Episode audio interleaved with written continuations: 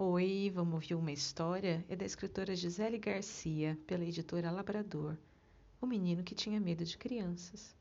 Era uma vez um menino com dois olhos, uma boca e um nariz, igual a todos os outros meninos por fora. Por dentro, bem lá no fundo, ele era diferente. Guardava um segredo, um temor secreto. O menino tinha medo de criança. Ai, ninguém entendia esse temor, nem ele. De sua janela via as crianças brincando e ouvia suas risadas. Queria tanto brincar com elas. O menino pedia: Mãe, vamos lá embaixo. Mas quando as crianças o chamavam para brincar, agarrava-se às pernas de sua mãe. Que medo! Brincar no parquinho? Só nos brinquedos vazios. Se tivesse criança, não ia. Ai, que temor! Um dia, mergulhado em seu faz de conta, não percebeu uma garotinha se aproximar e lhe fazer um carinho. Que susto! Que correria!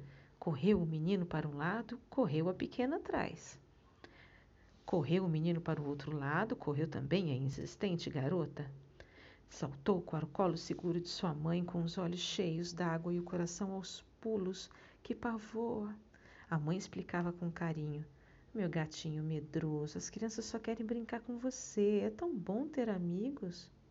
Um dia, o menino conheceu Bia Bia não tentou conversar. Bia não chamou para brincar. Bia não tentou tocar no menino. Bia sorriu e saiu. Foi brincar no seu mundinho. O menino ficou intrigado, chegou perto de Bia com cuidado e observou com atenção. Parecia tão divertido o seu mundo de ilusão. Foi chegando de mansinho, se aproximando devagarinho, e então o medo foi embora, num repente, e o menino brincou contente. Junto com Bia, correu Pulou, rolou, foi soldado, rei, marinheiro, pirata, astronauta, cavaleiro. Agora o menino é outro, cheio de amigos e se diverte para valer. Mas e o medo de criança? Ai, que medo bobo esse! A Gisele Garcia é formada em artes plásticas pela Universidade Federal de Juiz de Fora. Foi professora na Rede Municipal de Educação de Juiz de Fora e na Secretaria de Educação do Distrito Federal, desenvolvendo o trabalho com projetos de contação de histórias, de poesia e de teatro. É a mãe do Caio e do Vitor. Espero que vocês tenham gostado. Até a próxima história. Tchau!